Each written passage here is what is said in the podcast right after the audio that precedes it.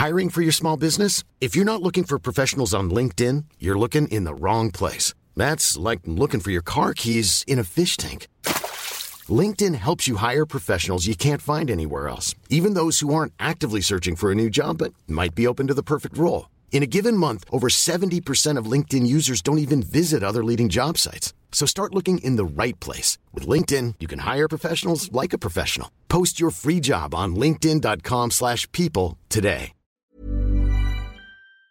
Esto es República H, la información más importante de lo que pasa en el interior de la República, con el punto de vista objetivo, claro y dinámico de Blanca Becerril. Hola, muy buenas tardes. Son las 12 del día en punto de este miércoles 10 de junio de este año 2020. Yo soy Blanca Becerril. Esto es República H y yo le invito, por supuesto, a que se quede conmigo porque en los próximos minutos le voy a dar toda la información más importante generada hasta este momento de lo que ha pasado en las últimas horas en el territorio nacional. Por supuesto, con el tema del coronavirus, también con el tema de la seguridad y pues con este tema que desde ayer ha dado mucho de qué hablar y es eh, pues este eh, documento que dio a conocer eh, pues la presidencia de la República con el famoso BOA que algunos pues gobernadores evidentemente ya se deslindaron de estar dentro de este bloque opositor alternativo que eh, pues dice en este documento que evidentemente pues no está confirmado, así lo dijo la presidencia de la República, pero que era pues sumamente importante darlo a conocer, se estaría fraguando una estrategia para eh, pues eh, hacerle frente a la mayoría que tiene Morena, sobre todo pues en muchos estados del país y también en el Congreso de la Unión.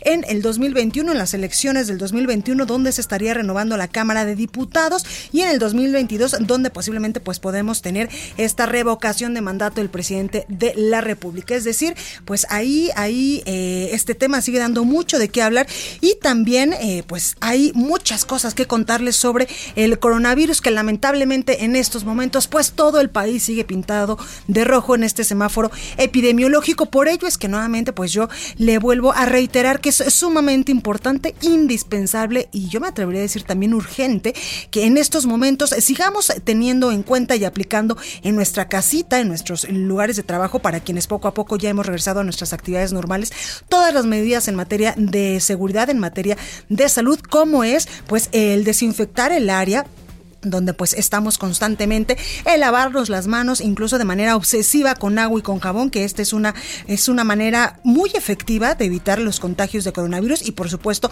no tocarnos nariz ojos ni boca y tener mantener la sana distancia a pesar de que la jornada nacional de sana distancia pues ya terminó hace eh, algunos días. Es sumamente importante continuar con estas medidas de sana distancia usar este cubrebocas cuando salgamos a la calle ya sea al súper a la farmacia o quienes poco a poco nos estamos reincorporando a nuestras actividades laborales. En verdad que se lo digo, es muy, muy importante que no bajemos la guardia y menos en estos momentos donde la Secretaría de Salud y también pues el gobierno federal y muchos gobiernos estatales han dicho que estamos en, eh, pues, en el nivel máximo de contagios, en el nivel más alto de defunciones por el tema del coronavirus aquí en territorio nacional y que lamentablemente pues todos los días también estas cifras aumentan a nivel internacional. Así que en verdad de corazón yo le pido que se cuide muchísimo porque como se lo he dicho, los mexicanos somos mucho más fuertes que una pandemia y que cualquier otra, que cualquier otra adversidad. Y lo hemos demostrado una y otra vez y esto por supuesto que me queda claro que no va a ser la excepción. Así que por favor a cuidarnos mucho.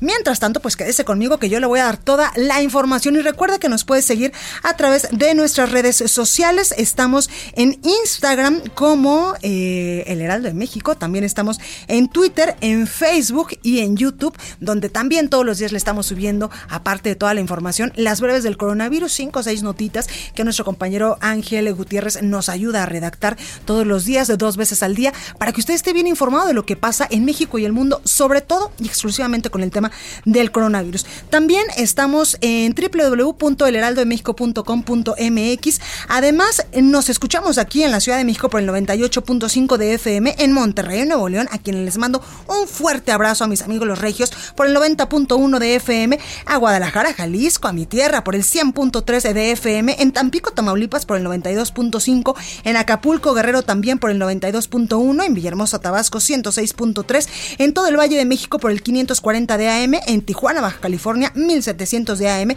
y también del otro lado de la frontera en McAllen y en Brownsville. Poco a poco pues iremos eh, aumentando esta frecuencia a lo largo y ancho de todo el territorio nacional para que usted nos pueda escuchar en cualquier rinconcito de nuestro país. Mientras tanto, yo lo invito a que se quede conmigo y vamos a un resumen de noticias. Comenzamos. En resumen. Luego de que el gobierno federal dio a conocer la presunta confirmación de un bloque opositor amplio en contra del presidente López Obrador y de Morena, los expresidentes Felipe Calderón y Vicente Fox del Partido Acción Nacional, los gobernadores también del PAN, la dirigencia nacional del PRI, la Coparmex y el Instituto Nacional Electoral se deslindaron de formar parte de esa agrupación. Desde Palacio Nacional, el presidente López Obrador aseguró que es legítimo pues oponerse al gobierno y quienes no forman parte del BOA no tienen nada de qué preocuparse. Por otro lado, el presidente recordó los actos de represión ocurridos el 10 de junio de 1971 con la llamada masacre del jueves de Corpus. Reiteró su compromiso, por supuesto, de no usar la fuerza pública contra la gente. Escuche. El día de hoy vamos a recordar pues el hecho histórico lamentable de la represión del 10 de junio de 1971 para que no olvidemos y que nunca jamás se reprima en México, no a la represión el coordinador de Morena en el Senado de la República, Ricardo Monreal, propuso fusionar el Instituto Federal de Telecomunicaciones, la Comisión Federal de Competencia Económica y la Comisión Reguladora de Energía con la creación de un Instituto Nacional de Mercados y Competencia.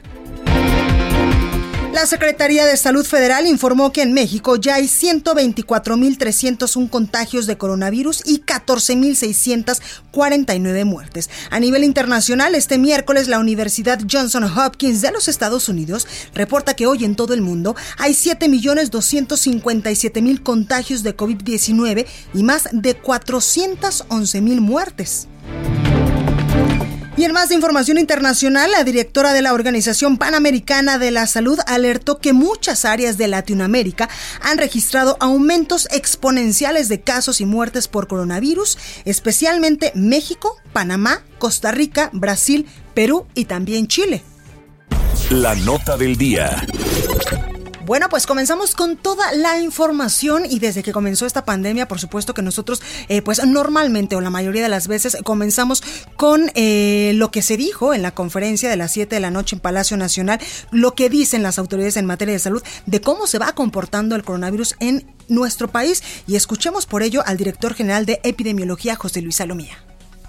Tenemos 124.301 casos confirmados, es decir, personas que se tomaron la prueba, dieron positivas SARS-CoV-2, eran casos sospechosos porque tenían signos y síntomas de la enfermedad, entonces por lo tanto se convierten en casos confirmados de COVID-19. Pero así también, y por el mismo mecanismo, fueron descartados 182.077 personas y están aún en estudio esperando un resultado de laboratorio 50.677. Y bueno, el día de hoy también se actualiza el número de defunciones, 14.600 649 las personas que lamentablemente han perdido la vida. El funcionario pues también informaba que se han registrado 26.666 contagios de coronavirus entre todo el personal médico que atiende pues en la primera línea sobre todo a los pacientes de COVID-19. Así también pues han muerto 385 personas dedicadas a la salud. Por ello es que pues nosotros siempre eh, pues lamentamos que en algún momento de esta pandemia se les estuviese agrediendo a todo el personal médico, a las personas eh, que están dentro de los hospitales atendiendo y dando su vida todos los días y todo el tiempo por las personas que lamentablemente pues han contraído este virus. Ahí el dato, 26.666 personas se han contagiado, eh, personas de, eh, de salud, personal que trabaja en los hospitales se han contagiado de coronavirus y lamentablemente tenemos hasta el momento 385 muertes. Y también esta mañana desde Palacio Nacional, el presidente de México, Andrés Manuel López Obrador, aseguró que con la crisis económica por la pandemia de COVID-19 se está tocando fondo. Escuche. Estamos tocando fondo con la crisis económica. Sin embargo, en recaudación de impuestos, lo que tiene que ver con el impuesto sobre la renta, en el periodo al que hice mención, tenemos 1.3% de aumento en el impuesto sobre la renta. Y en IVA tenemos un aumento del el 0.5%, a pesar de la situación tan complicada. En cuanto a el peso, poco a poco se ha ido recuperando. Bueno, pues ahí las palabras del presidente López Obrador, que también dijo que en estos momentos sí estamos tocando fondo en materia económica, pero también hay cosas eh, que, eh, pues no celebrar, pero cosas positivas en este tema de la pandemia eh, en cuestiones económicas. Habrá que ver pues cuáles son.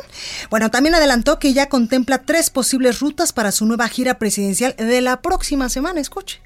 Lo sigo valorando. Tengo como tres opciones. ¿Por qué lo valora? Porque tengo invitación para ir a varios estados y tengo como tres posibles rutas. Tengo una de no alejarme mucho de la ciudad. Por ejemplo, Hidalgo, Morelos, Puebla, Tlaxcala, o sea, más cerca. Eh, otra, alejarme un poco más sin tomar avión. Esto es Tepic, Mazatlán, Durango, Zacatecas, San Luis. Y otra más eh, distante que sí requeriría avión. Tepic, Sinaloa, Sonora, Baja California Sur y Baja California Norte. Evidentemente, el presidente Andrés Manuel López Obrador ha dicho que esta gira que pretende pues hacer en los próximos días y la que hizo en días pasados, pues se tomó y se aplicó todos los protocolos en materia de seguridad, en materia de salud, para evitar pues a toda costa eh, contagiarse de coronavirus. También el presidente López Obrador recordó los actos de represión ocurridos el pasado 10 de junio, pero de 1971, con la llamada masacre de jueves de Corpus o el Alconazo. Aquí reiteró su compromiso de no utilizar la fuerza pública para dañar a la población. Y es que pues usted eh, sabe que la semana pasada tuvimos dos eh, manifestaciones bastante violentas, una allá en Guadalajara, Jalisco y otra aquí en la Ciudad de México que eh, pues se volcaron en violencia en un primer momento. Sobre todo la de Jalisco, había empezado como una manifestación por el caso Giovanni, por este chico que pues lamentablemente murió a mano de los policías de un municipio de Jalisco. Y otra, aquí en la Ciudad de México, que literalmente, dicen muchos que estuvieron ahí, se dedicaron solamente a vandalizar eh, pues Paseo de la Reforma y llegaron incluso hasta Polanco. Por ello es que el presidente ha reiterado que él no va a usar eh, pues la fuerza pública para dañar a la población que pues sale a manifestarse, pero también es un llamado a que estas manifestaciones sean de manera pacífica y no con violencia. Escuche no olvidemos y que nunca jamás se reprima en México, no a la represión, ni a estudiantes, ni a ningún ciudadano, no a la represión, no a la tortura, no a las desapariciones forzadas, forzosas, no a las masacres, no a la violencia, el que podamos eh, resolver las diferencias de manera pacífica siempre y que no se utilice al Estado, a las fuerzas de seguridad del Estado para reprimir al pueblo. Bueno, y sobre el documento con una supuesta estrategia de oposición, el presidente López Obrador dijo que lo difundió porque la política es un asunto de todos. Aseguró que es legítimo oponerse al gobierno y quienes no forman parte del famoso BOA, pues no tienen nada de qué preocuparse. Escuche.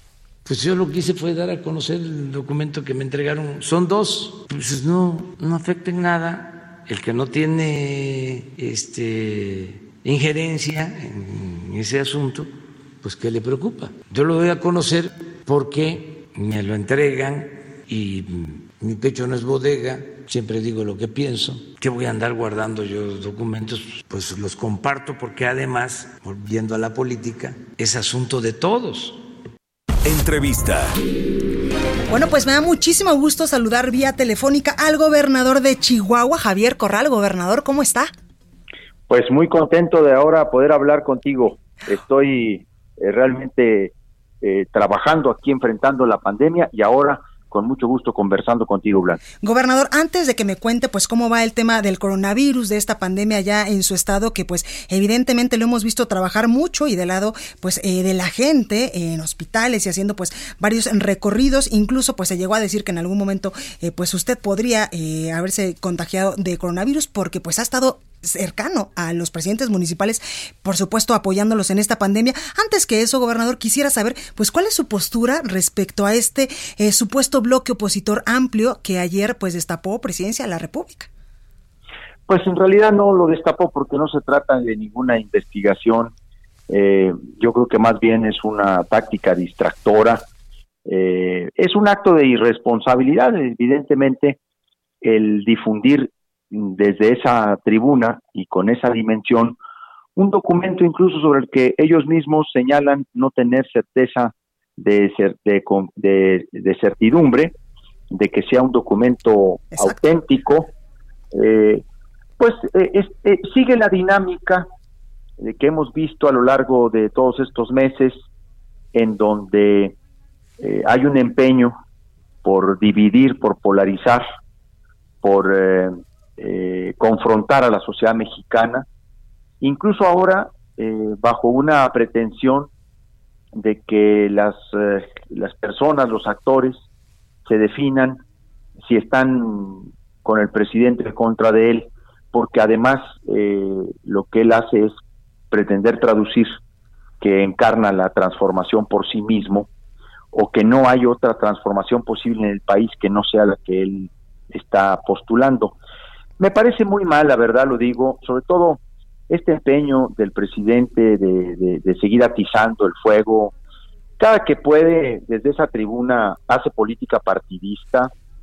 Este, hoy otra vez volvió a denigrar al Partido Acción Nacional, vuelve a atacar al dirigente del PAN.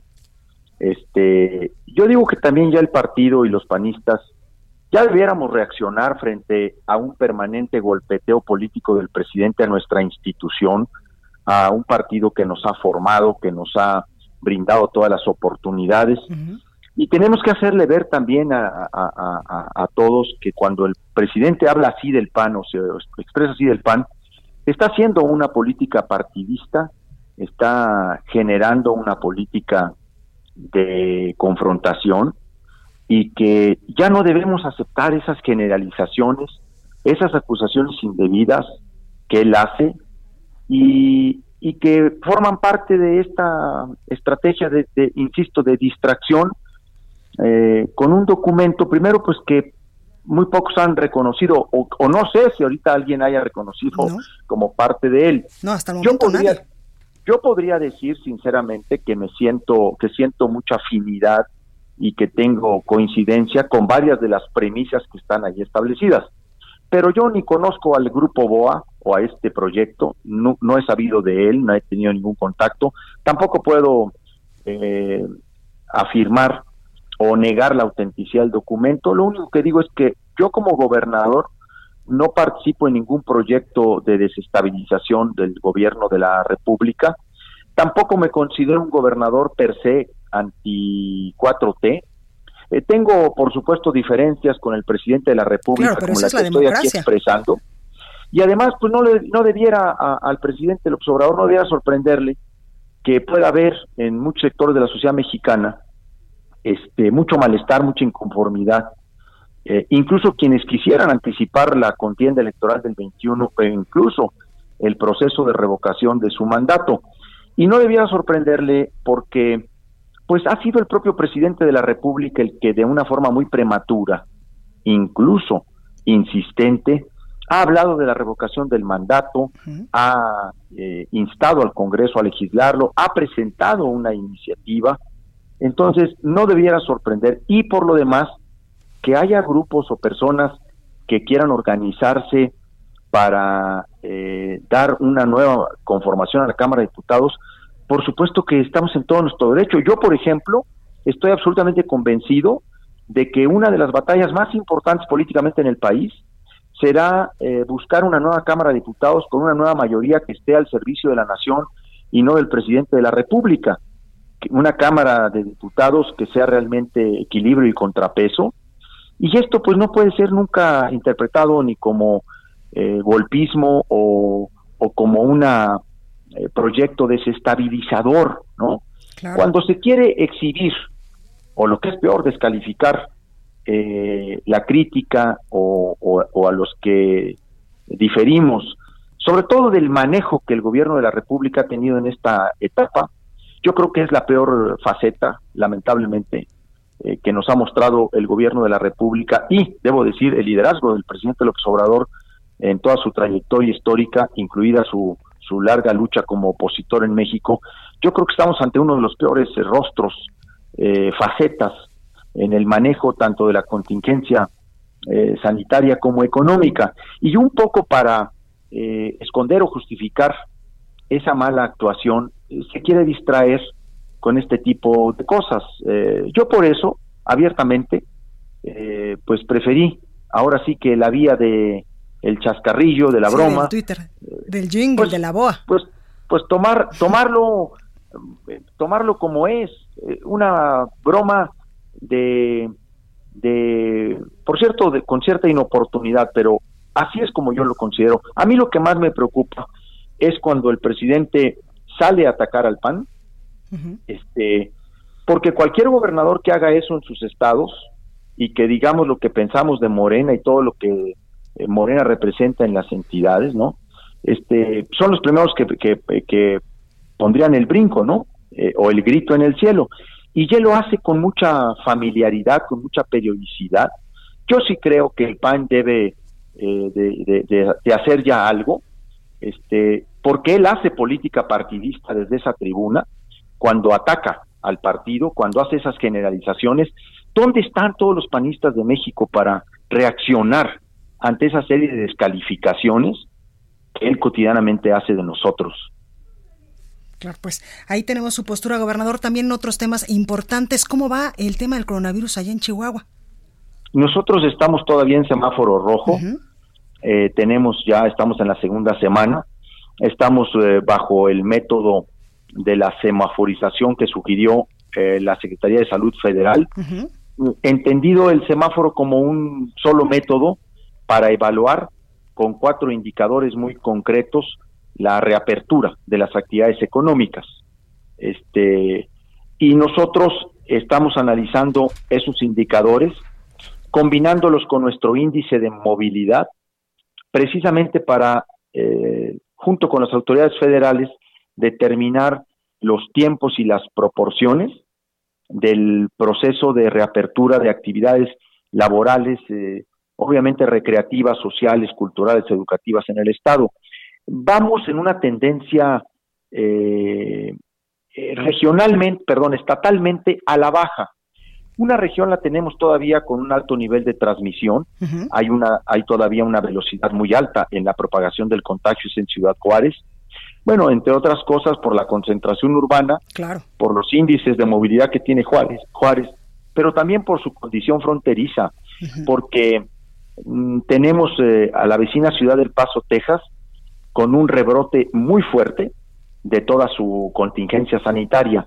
Este es un factor que en el caso de Juárez nosotros también tenemos que considerar para efectos de la reapertura. Pero entonces vamos, diría yo, eh, vamos en términos de los objetivos, de bajar lo más que podamos la curva epidémica, hacer un descenso controlado que nos permita reabrir con seguridad, con sentido estratégico y, no arriesgar eh, la salud y la vida de los chihuahuenses. Estamos en ese eh, difícil equilibrio entre salud y economía pero claramente decantados en favor de la salud y la vida de los chihuahuenses. Pues ahí lo tenemos, gobernador de Chihuahua, Javier Corral. Muchas gracias por esta comunicación y por el tiempo, porque sabemos que anda bien ocupado con el tema de la pandemia. Pues andamos ocupados de cuerpo y alma y para mí siempre es un gusto, un gustazo platicar contigo. Gracias, gobernador. Le mando un fuerte abrazo. Cuídese mucho. Gracias, hasta luego. Gracias, pues ahí el gobernador Javier Corral, gobernador de Chihuahua. Vamos con nuestra compañera Itzel González al sacapuntas de este miércoles. Yo soy Blanca Becerril, esto es República H, no se vaya que yo vuelvo con más. Sacapuntas. El director del IMSS, Zoe Robledo, se tomó el tiempo para grabar un video y difundirlo en sus redes sociales para agradecer a todos aquellos que le han enviado mensajes de pronta recuperación tras darse a conocer que resultó positivo a COVID-19. Por supuesto, incluyó a su equipo de trabajo y afirmó que nunca ha favorecido a nadie ni a sus familiares con contratos.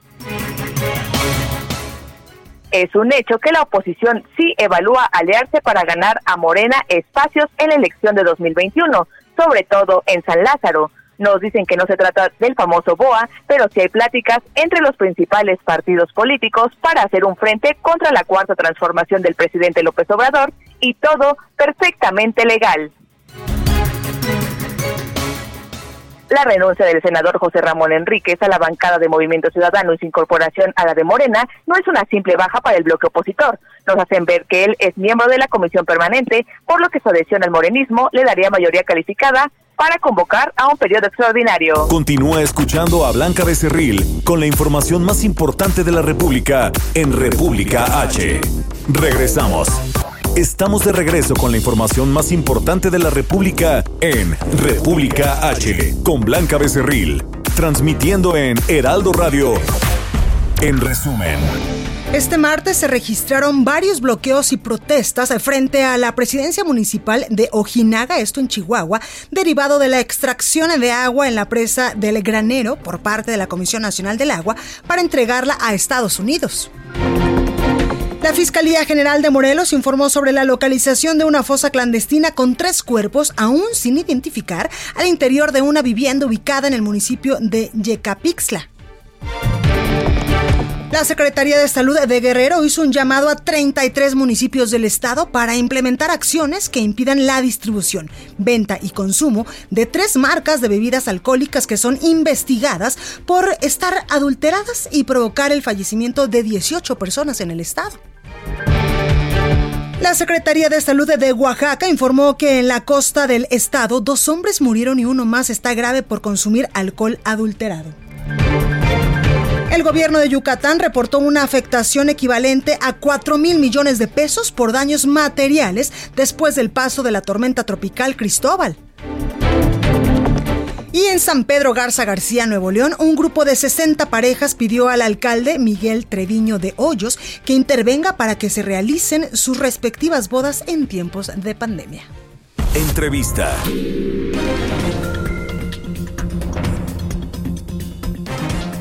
Bueno, pues continuamos con mucho más información y me da muchísimo gusto saludar en la línea telefónica Alejandro López Tello. Él es presidente de Sankey Global. Muy buenas tardes, ¿cómo está? Buenas tardes, Blanca. Muchísimas gracias por la invitación. Gracias a usted por esta comunicación. Cuéntenos qué es Sankey Global, porque pues entendemos que en estos momentos de pandemia, donde todo mundo estamos preocupados por elevar nuestro sistema inmunológico para evitar pues contraer el virus o para evitar evidentemente pues enfermarnos, ustedes tienen una solución importante.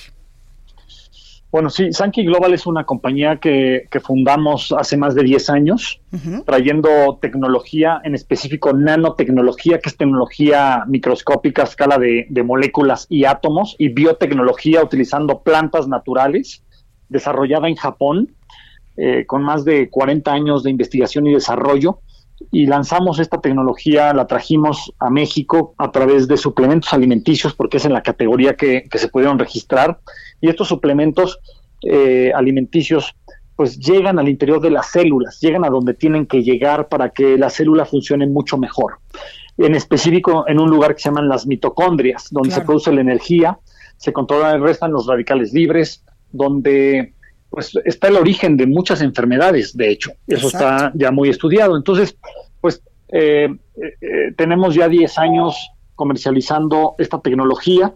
Eh, con cuatro productos diferentes que tienen diferentes funciones y que hoy han beneficiado a cerca de medio millón de personas y clientes que han consumido nuestros productos durante estos 10 años y que los, les, permiten tener un estado de, general de salud mucho más fuerte, una mejor calidad de vida.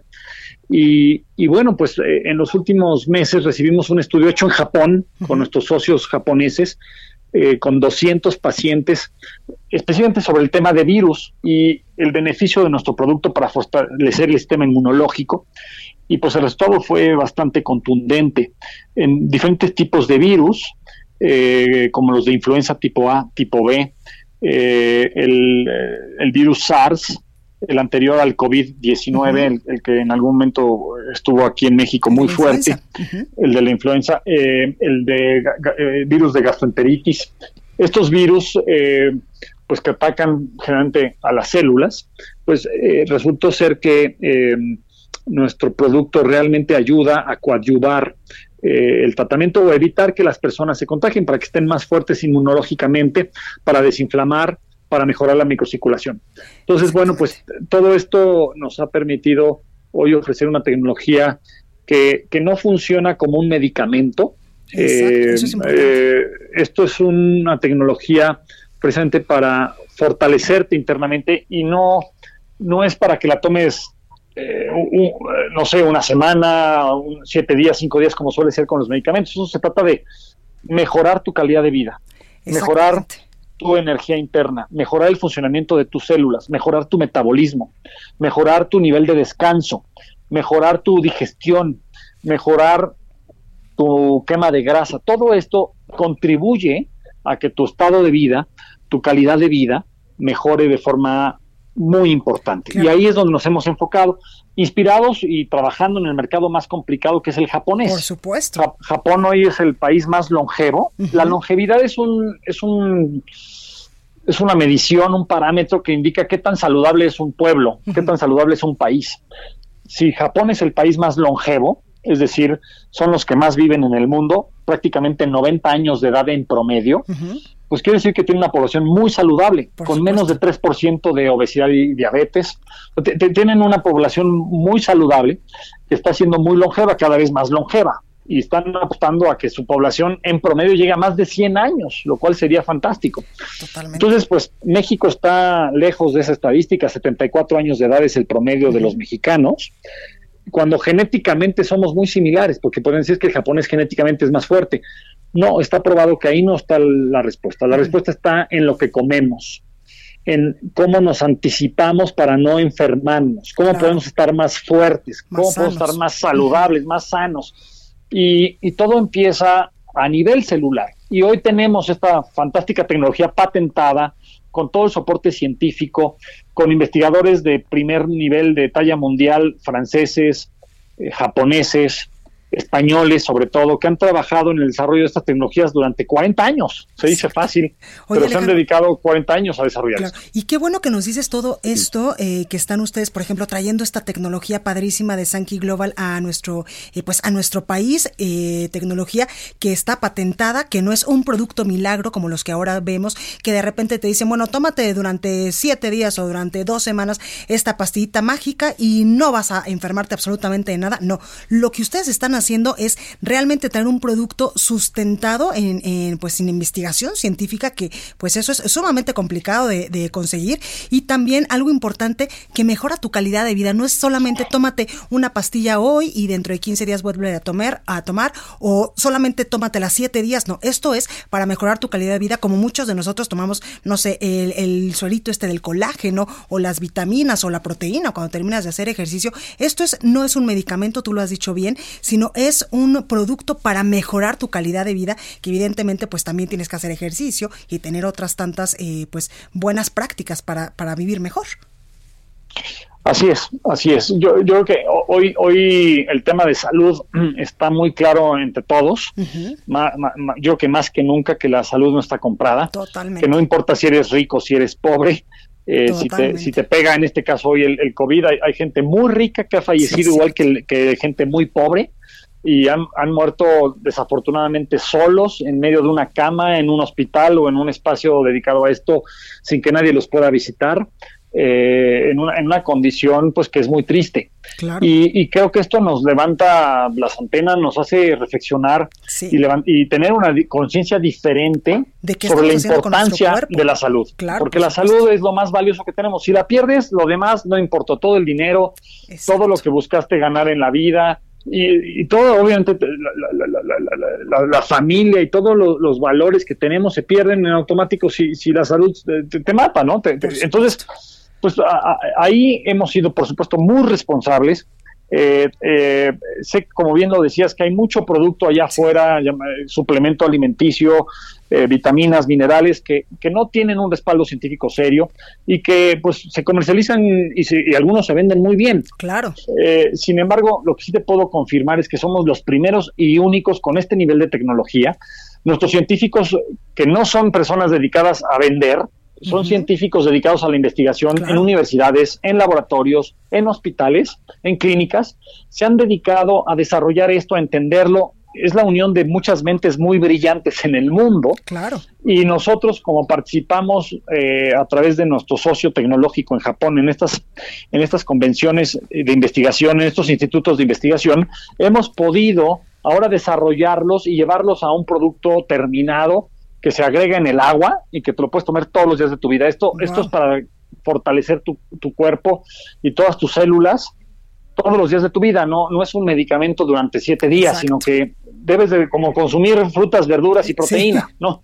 Eh, y, y, desafortunadamente también el tipo de alimentación que tenemos hoy, aunque fuera muy balanceada y muy saludable, no es suficiente. Claro porque las mismas eh, verduras que consumimos, por ejemplo, no tienen ya los minerales que antes tenían. Por supuesto. Entonces, pues este, este tipo de tecnologías hoy ya han llegado, es del futuro, literal, el futuro japonés puesto en el, en, el presente mexicano. Y para que las personas puedan eh, mejorar su calidad de vida y lo sientan, y te lo vamos a demostrar también a través de escáneres que tenemos, cuando regrese la normalidad, nuestros clientes pueden confirmar que el producto les está funcionando porque se los mostramos a través de un microscopio que muestra la microcirculación y que le permite a las personas pues eh, darse cuenta de cómo están y cómo con la primera toma mejoran, porque pues eso es la nanotecnología. Pues ahí es donde se ve la patente, las patentes que tenemos. Pues ahí lo tenemos, Alejandro López Tello, presidente de Sankey Global. Muchas gracias por esta comunicación. ¿Y dónde podemos comprar estos productos? ¿En la página web?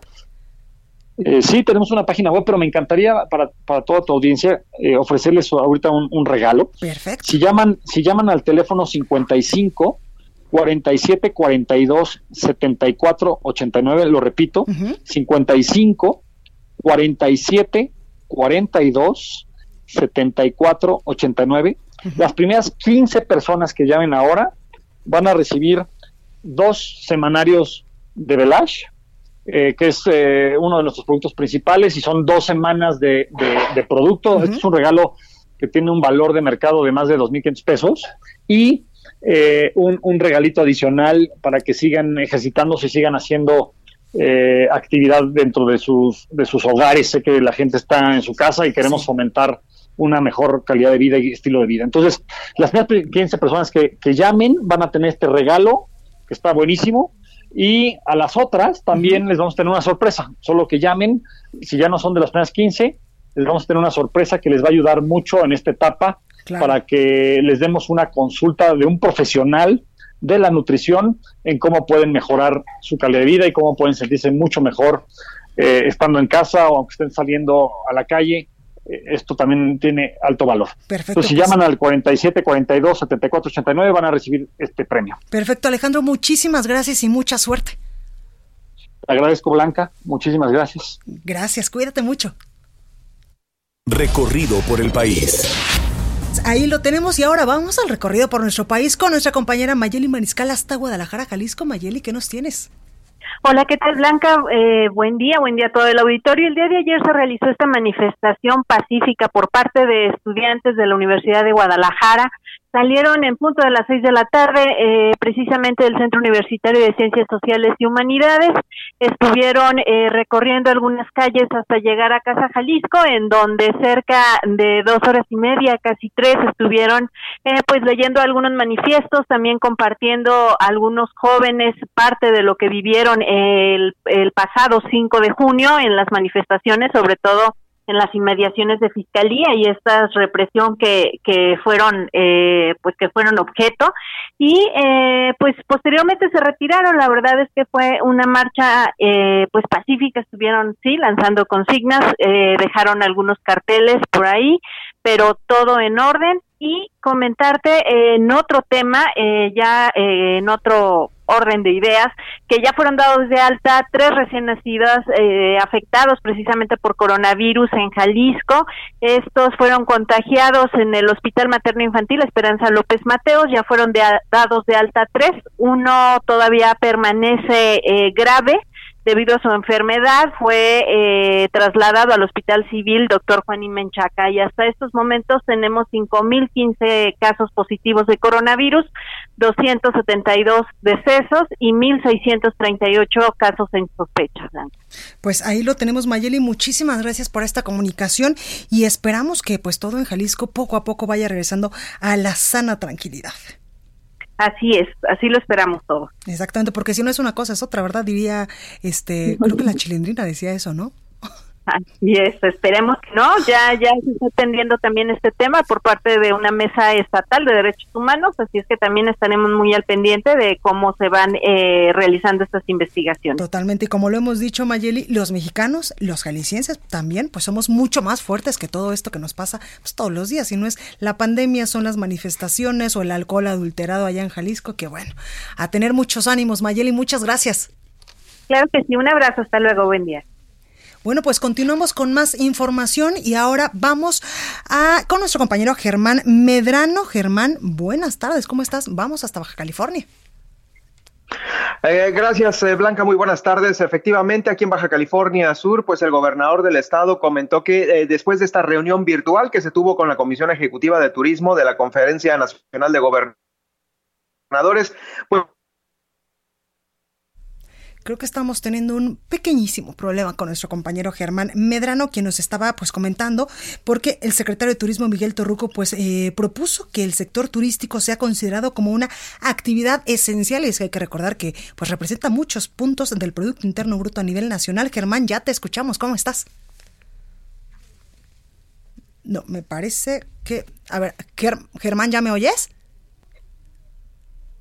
Germán, ¿me escuchas ahí? Eh, ahí te escucho bien, Blanca, ¿tú a mí? Sí, perfecto, adelante.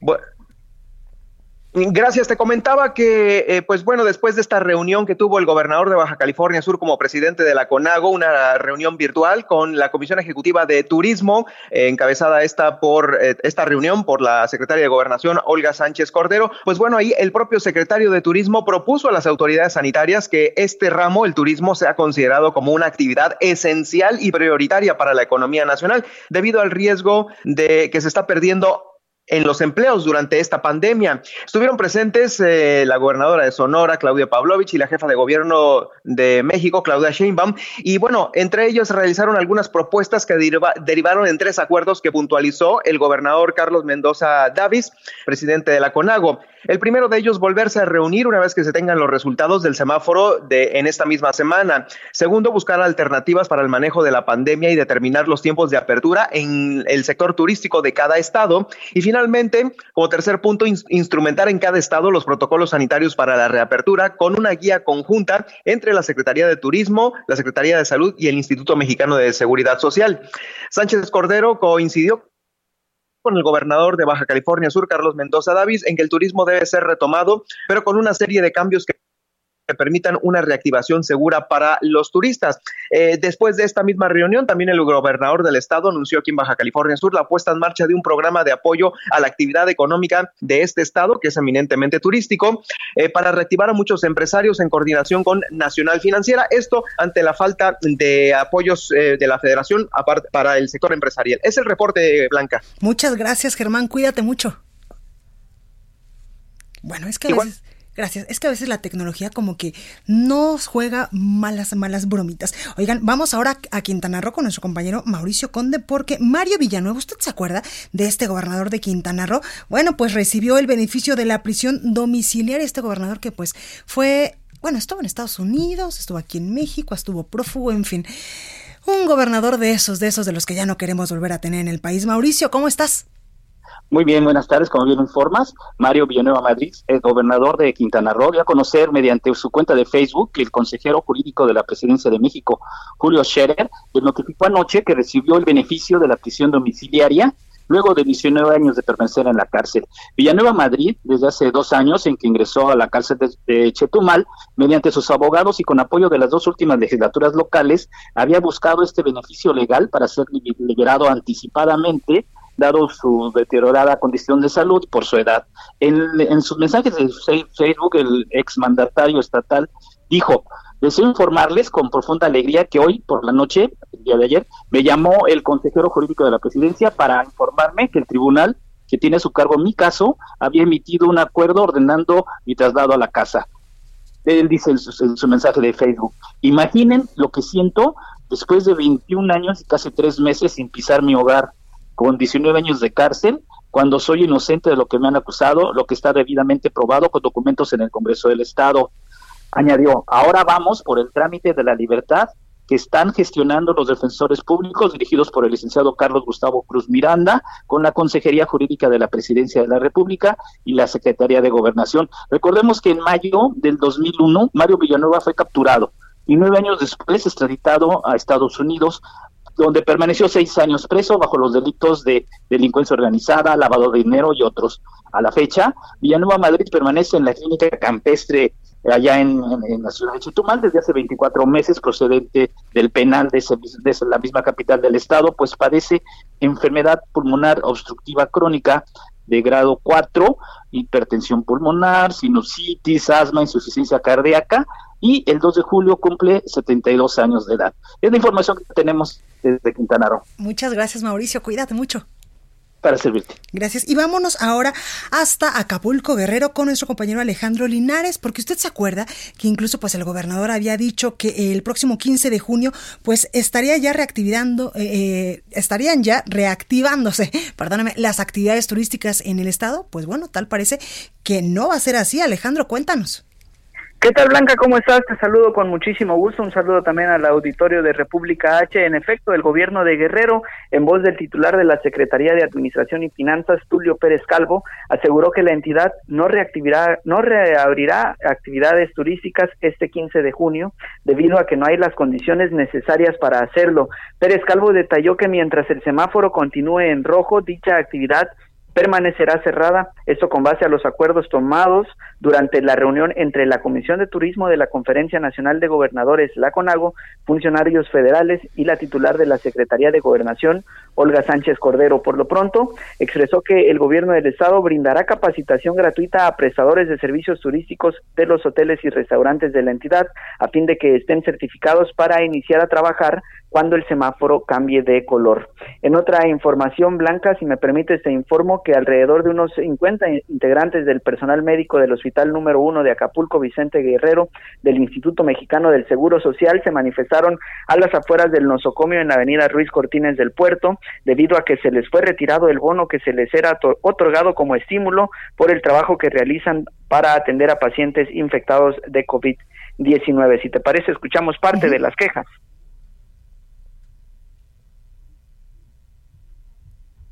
Bueno, me parece que no tenemos el audio. No tenemos el audio. Bueno, entre sus demandas, Blanca, mencionaron que además en el hospital no se les brinda el material de protección necesario para hacerle frente al virus. Sin embargo, dijeron, siguen llevando a cabo sus eh, labores. Esto en el puerto de Acapulco y también déjame decirte que otro trabajador de Iguala vino a la delegación del puerto de Acapulco y se encadenó prácticamente porque dice que también no hay material en el Instituto Mexicano del Seguro Social eh, en el hospital de Iguala. También en Tasco, por falta de insumos, personal médico y enfermeros se han visto en la necesidad, Blanca, imagínate, de comprar su propio equipo de protección para atender a pacientes con COVID-19. Y bueno, finalmente, Blanca, si me permites informarte, acaba de concluir hace unos momentos este informe diario que hace el gobierno del estado, en el que el titular de la Secretaría de Salud, el doctor Carlos de la Peña Pintos, informó que ya son 2.766 los casos, son 428 muertos, y bueno, esto se traduce, Blanca, en 79 casos nuevos al día de hoy, es decir, 79 de ayer a hoy casos positivos. Blanca es el reporte que pues tenemos. Pues ahí las cifras. Ale, cuídate mucho, por favor, y muchas gracias. Fuerte abrazo, Blanca. Igualmente. Vamos al Estado de México con Leti Ríos porque la Cámara de Diputados local exhortó para suspender cobro de estacionamientos durante pues toda esta emergencia sanitaria. Leti, ¿cómo estás?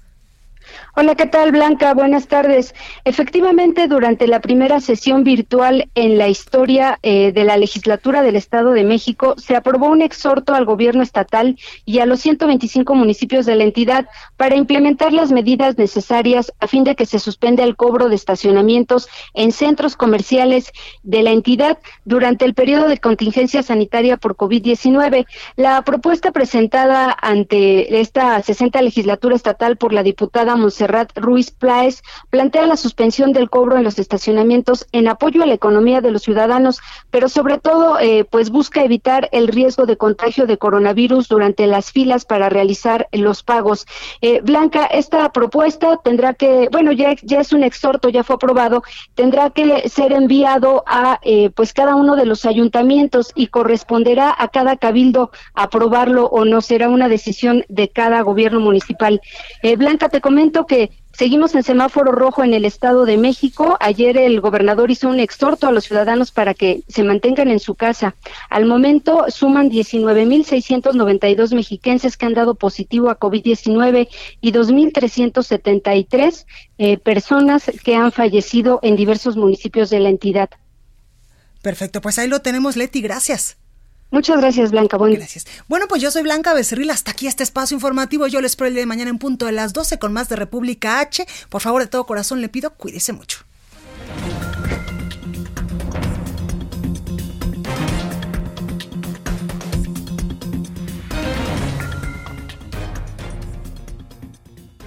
Esto fue República H, la información más importante de lo que pasa en el interior de la República, con el punto de vista objetivo, claro y dinámico de Blanca Becerril. Continúa escuchando Heraldo Radio, donde la H suena y ahora también se escucha.